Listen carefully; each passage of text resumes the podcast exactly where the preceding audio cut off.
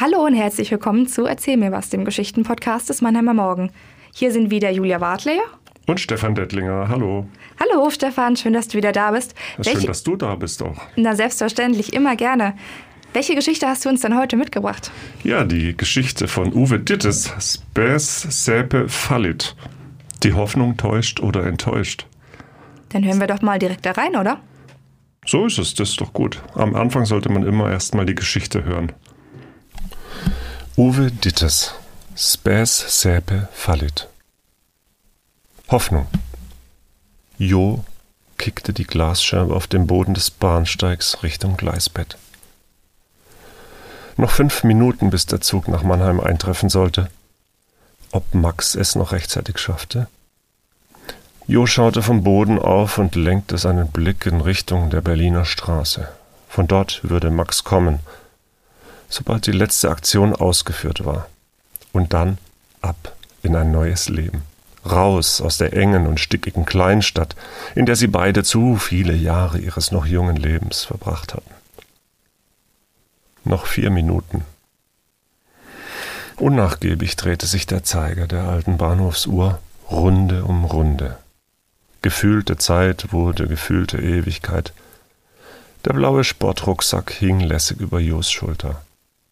Kaum zu glauben, dass dieses kleine Behältnis alles das enthielt, was im Leben eines 17-Jährigen wertvoll und wichtig war.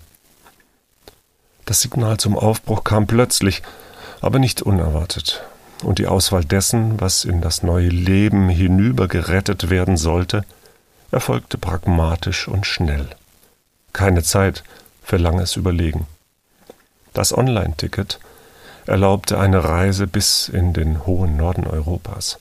Als einfache Fahrt von zwei Personen, die sich kaum kannten, aber dennoch durch ein unsichtbares Band miteinander verbunden waren.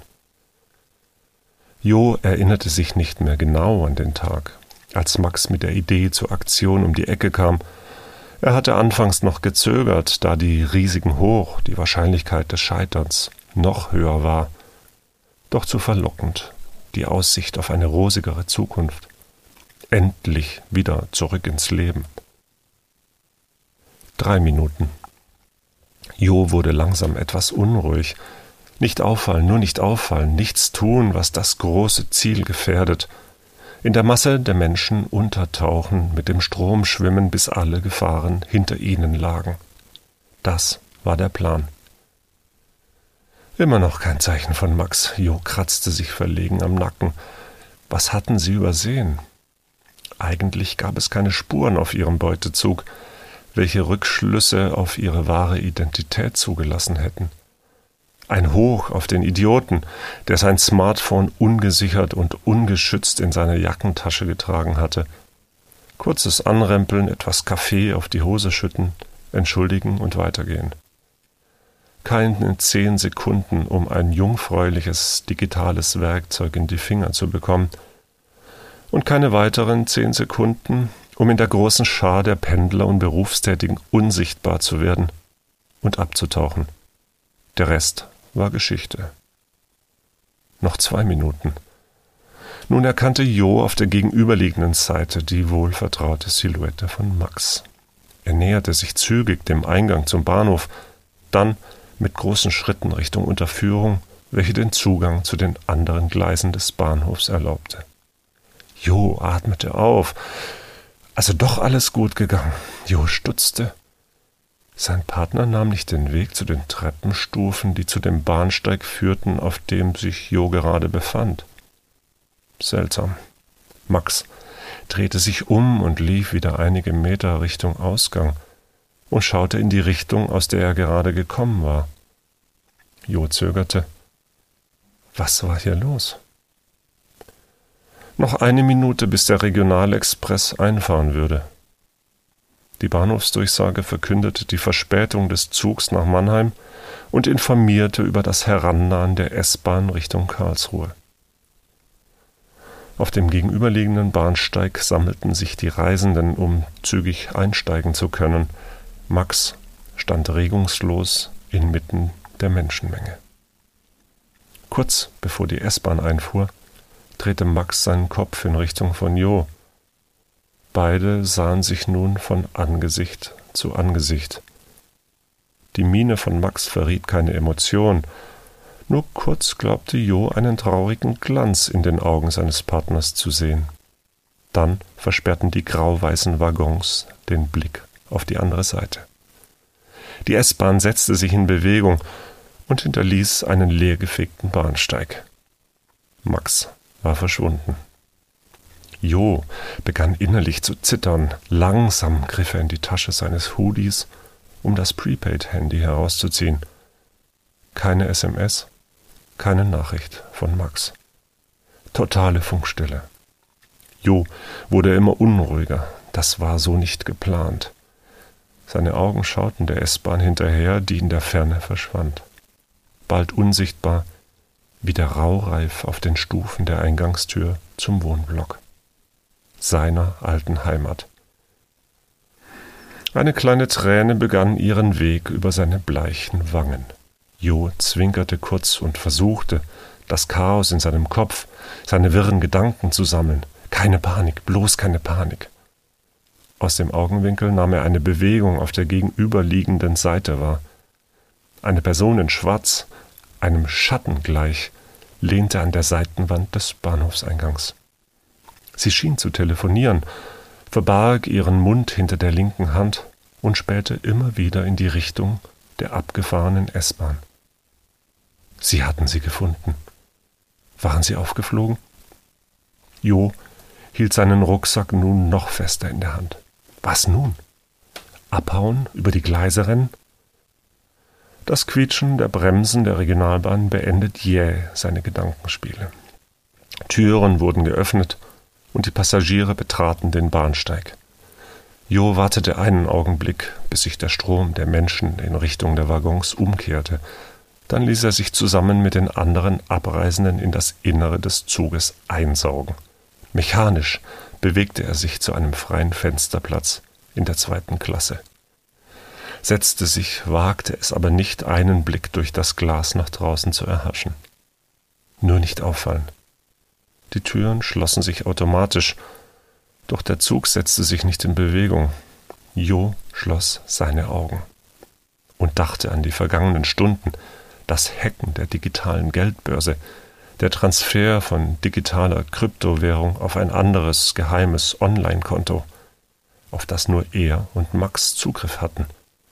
Der Moment, als ihr Türwächterprogramm einen unerlaubten Zugriff von außen anzeigte. Der Moment, als ihnen klar wurde, dass die andere Seite ihre Witterung aufgenommen hatte und dabei war, das Tor zu ihrer digitalen Festung mit harten und präzisen Schlägen zu zerstören. Fünf Minuten nach der geplanten Abfahrt, Dunkelheit umgab Jo. Aus der Ferne hörte er das Zischen der Zugtür, gefolgt von leisem Gemurmel der Zuginsassen. Er öffnete langsam seine Augenlider und betrachtete die Spiegelungen in seinem Zugfenster. Nicht weit von seinem Platz entfernt entdeckte er eine Gestalt in Schwarz, die sich nahe einer der Haltestangen der Mitte des Waggons befand. Gotcha! Ruckartig setzte sich der Zug in Bewegung. Jo glaubte, den Blick der unbekannten Person in seinem Nacken zu spüren. Noch zehn Minuten bis Mannheim. Zeit wurde Ewigkeit, Jo schloss wieder seine Augen und wartete darauf, den kräftigen Griff des Schattens an seiner Schulter zu spüren. Spes saepe fallit. Die Hoffnung täuscht oder enttäuscht oft. Dieses Zitat aus seiner Schulzeit kam ihm wieder ins Gedächtnis. War alles vergebens? Die ganze Aktion sinnlos? Kein Freifahrtschein zurück in ein Leben, ein besseres Leben? Doch nichts geschah. Die Waggons rumpelten über die Weichen, welche den Zug Richtung Hauptbahnhof lenkten. Meter um Meter näherte sich Jo seinem ersten Haltepunkt. Nun wieder bereit, das weitere Geschehen selbst in die Hand zu nehmen, der Schatten in seinem Rücken machte immer noch keine Anstalten, sich Jo zu greifen. Fünfzehn Minuten Verspätung. Der Zug hielt wie geplant auf Gleis 10. Auf dem Weg nach draußen passierte Jo den unheimlichen Begleiter, blickte ihn verstohlen von der Seite an aber er kannte ihn nicht. Hastig stieg Jo die Stufen zur Unterführung herab, immer mit dem mulmigen Gefühl, doch noch erwischt zu werden. Der Duft von warmen Brezeln und muffiger Luft wehte um seine Nase. Jo folgte der Spur der Gerüche bis zur Quelle, dem Innenraum des Bahnhofsgebäudes. Dort angekommen, suchte er sich eine Sitzgelegenheit am Rande des Haupteingangs, nahm seinen Rucksack von der Schulter und öffnete ihn, zog vorsichtig das kleine Netbook heraus und schaltete es ein. Als er WLAN-Empfang hatte, versuchte er die Tür zum dunklen Netz zu öffnen. Es gelang ihm mühelos, Zugang zu ihrem digitalen Geheimversteck zu bekommen, ihr gemeinsames Fort Alamo. Wo war Max? Immer noch keine Nachricht. Jo drehte sich um, konnte aber inmitten des Gewusels keine bekannten Gesichter erkennen. Nun versuchte Jo, Zugriff auf ihre digitale Beute zu bekommen, er stockte und hörte auf zu tippen. Nur Max kannte die letzten vier Ziffern des Zugangscodes. Und Max war nicht hier. Verzweifelt klappte Jo das Netbook zu, seine Hände begannen zu zittern. Er merkte, wie sich die Wut aus seinem Herzen auf den Weg nach oben in seinen Verstand ausbreitete, wollte das Stück Technik auf den Marmorboden der Bahnhofshalle schmettern. Sinnlos. Alles so sinnlos. Jo stand auf, packte das Netbook wieder in den Rucksack und machte sich auf den Weg nach draußen.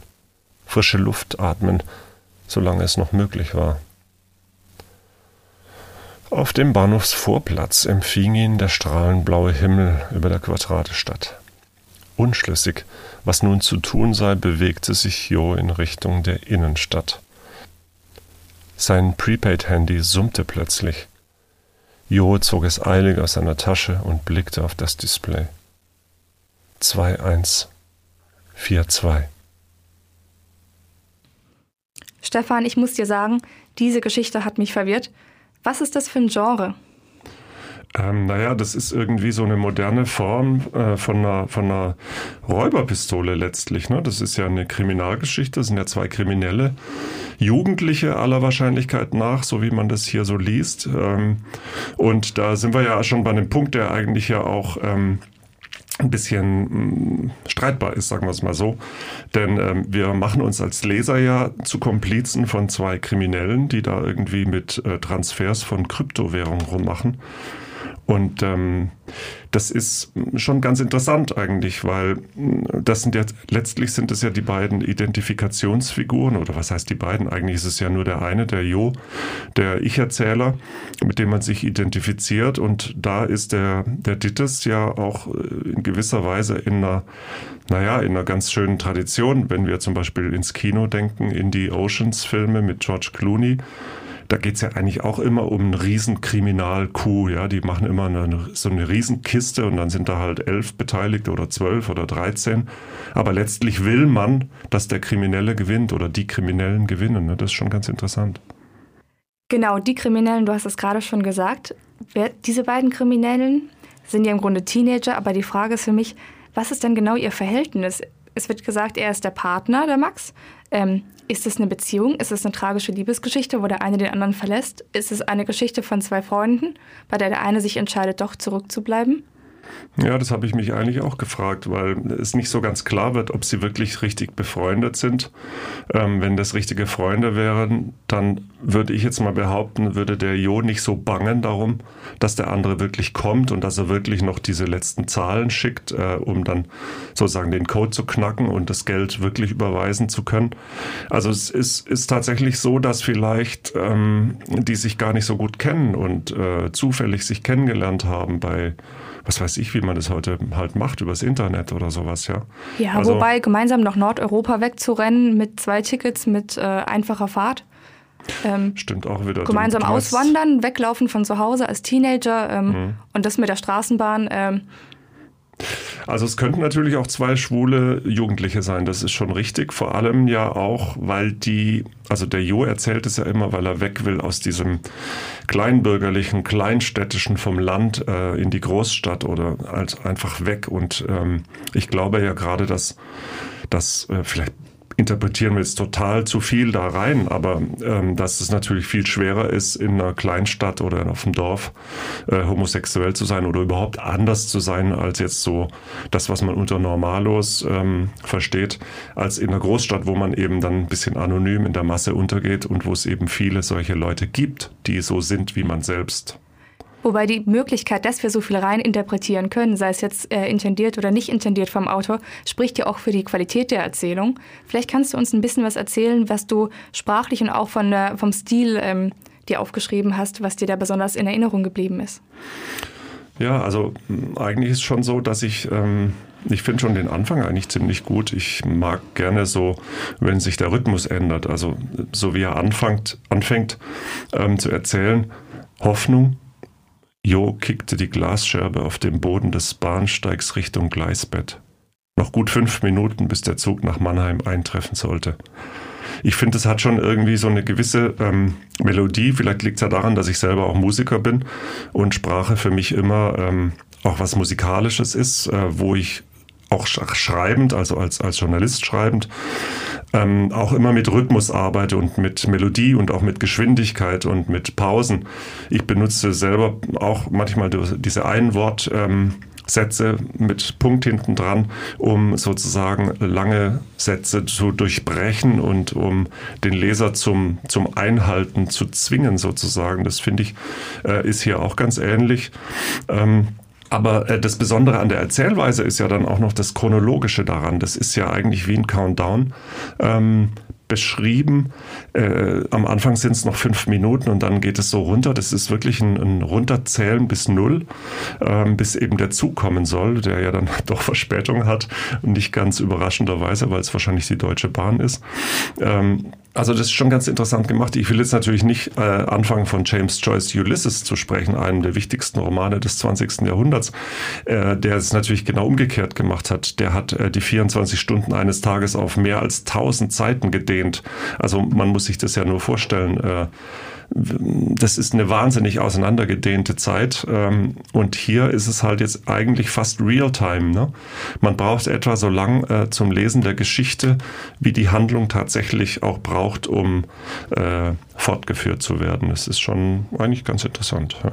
Wobei das Interessante ist ja auch, dass es weitergeht nach dem Countdown. Man erwartet ja so die, die, den, den Höhepunkt genau dann, wenn sich die beiden Partner, sei es jetzt wie sie zueinander stehen, treffen und gemeinsam in ein neues Leben durchstarten. Und danach geht es aber einfach weiter. Und es gibt nicht diesen Höhepunkt, den man erwartet hat. Deswegen finde ich das ähm, gleichzeitig über, also es wird so bewusst gespielt mit diesem Mittel des Runterzählens, aber dann geht es doch nicht weiter und es ist doch nicht der Höhepunkt, den wir vorhergesehen hatten. Mhm, genau, das geht da wie so durch, ein, durch so ein Nadelöhr durch und dann kommt er tatsächlich in Mannheim an und setzt sich, ja, wie ich finde, ziemlich dumm mitten in die Bahnhofshalle und fängt dort an ähm, mit der Überweisung im, im Darknet, was er ja dunkel dunkles Netz oder was es nennt. Ne? Ähm, das ist ja eigentlich ziemlich gefährlich, da das so in der Öffentlichkeit zu machen. Äh, sollte man sich doch vielleicht ein bisschen zurückziehen dafür, oder? Was meinst du? Ich habe leider nicht so ausgeprägte kriminelle Energie, deswegen weiß ich nicht genau, wo ich es machen würde. Ich denke aber natürlich auch da, wo viel passiert, wo jeder irgendwie im Stress und unterwegs ist, da fällst du nicht auf. Wenn du allein irgendwo in einem versteckten Café äh, in der Hinterbank sitzt, ähm, werden vielleicht Leute eher auf dich aufmerksam. Aber also natürlich Überwachungskameras und ähnliches ähm, erschweren natürlich äh, das. Aber wir müssen ja auch überlegen, wenn es wirklich ein älterer Teenager ist, auch wenn er sich in seiner Materie, also im digitalen Raubgut auskennt, heißt ja nicht, dass er immer eine gute Entscheidung trifft. Das stimmt auch wieder. Und vielleicht weißt du noch, noch gar nicht, dass du doch kriminelle Energie hast. Ne? Manchmal entdeckt man das ja ganz plötzlich. Wer weiß, wer weiß, was noch kommt, wer weiß, was in Folge 4 kommt. Ja, also genau. dranbleiben. Ja. Äh, aber lass uns noch mal ganz an den Start zurückgehen, an, die, an den Titel unserer Geschichte, Space Seppe Falit. Mhm. Was sagt uns, möchte uns der Autor damit sagen? Die Hoffnung täuscht oder enttäuscht, das ist ja ein Zitat, das er, ähm, das er, an das er sich erinnert aus dem Lateinunterricht. Und ähm, das ist ja natürlich, ähm, bezieht sich natürlich auf die Hoffnung, äh, dass der andere ihn nicht sitzen lässt. Ist ja klar, das ist eigentlich ähm, gar nicht so geheimnisvoll, wie der Titel jetzt klingt. Ne? Also so sehe ich das jetzt jedenfalls. Aber warum dann Latein? Tja, das ist äh, tatsächlich eine gute Frage. Hm. Es deutet auf jeden Fall darauf hin, dass der Autor eine gewisse Bildung hat. Ähm, Aber dann wäre natürlich auch Warten auf Max nach Godot ganz, äh, ganz schön gewesen. Ja, aber Godot kommt ja nicht. Aber Max kommt ja. Zumindest in Form von so, vier Zahlen. Genau, in Form von vier Zahlen kommt ja, er. Ähm, ja, nee, ist tatsächlich schwer zu sagen. Ähm, warum benutzt man den Titel? Vielleicht, weil es auch einfach neugierig macht. Weil Mich hat es auf jeden Fall neugierig gemacht. Also inklusiv ist er natürlich nicht, weil ähm, diejenigen, die gar nichts damit anfangen können, die sind, äh, die interessiert es dann vielleicht auch gar nicht. Wer weiß. Ist tatsächlich schwierig. Aber lass uns nochmal auf dieses Thema unserer, unseres Schreibwettbewerbs kommen, nämlich zurück ins Leben. Mhm. Würdest du sagen, die Geschichte passt zu Zurück ins Leben? Also nicht zu 100 Prozent, weil ähm, ist ja jetzt die Frage, was, was das für die beiden bedeutet, wenn die jetzt tatsächlich in den Norden gemeinsam gehen sollten. Ähm,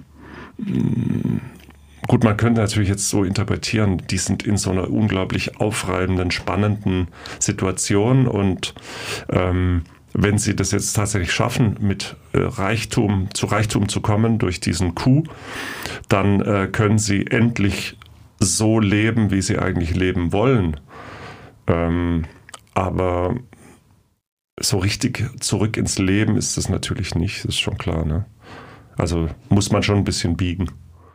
Ja, wobei für Max geht es ja tatsächlich zurück ins Leben. Sie kommen ja aus der Normalität, dann der kleine Abstecher in die Kriminalität und dann dadurch, dass er die Zahlen freigibt, kehrt er wieder zurück. Ja, und was genau mit Jo, unserem Erzähler, passiert, das wissen wir gar nicht so genau. Es ist ja ein offenes Ende. Geht er wirklich allein in den Norden, kehrt er zurück? Ähm, werden sie gefasst? Werden sie gefasst? Was passiert, bleibt alles offen. Ja, das ist auch nicht so schlecht. Also ich, ich mag auch offene Geschichten, wo die Energie sozusagen am Ende so ein bisschen ähm, verloren geht oder offen bleibt. Ähm, das finde ich nicht so schlimm. Also es gibt ja dieses berühmte Hollywood-Ende, das muss es ja nicht immer sein, dass, dass am Ende irgendwie alle Friede, Freude, Eierkuchen sagen. Ne? Aber damit kann man gut nach Hause gehen, denn bei uns heißt es jetzt Schluss, Friede, Freude, Eierkuchen und bis zur nächsten Folge. Bis dann, tschüss.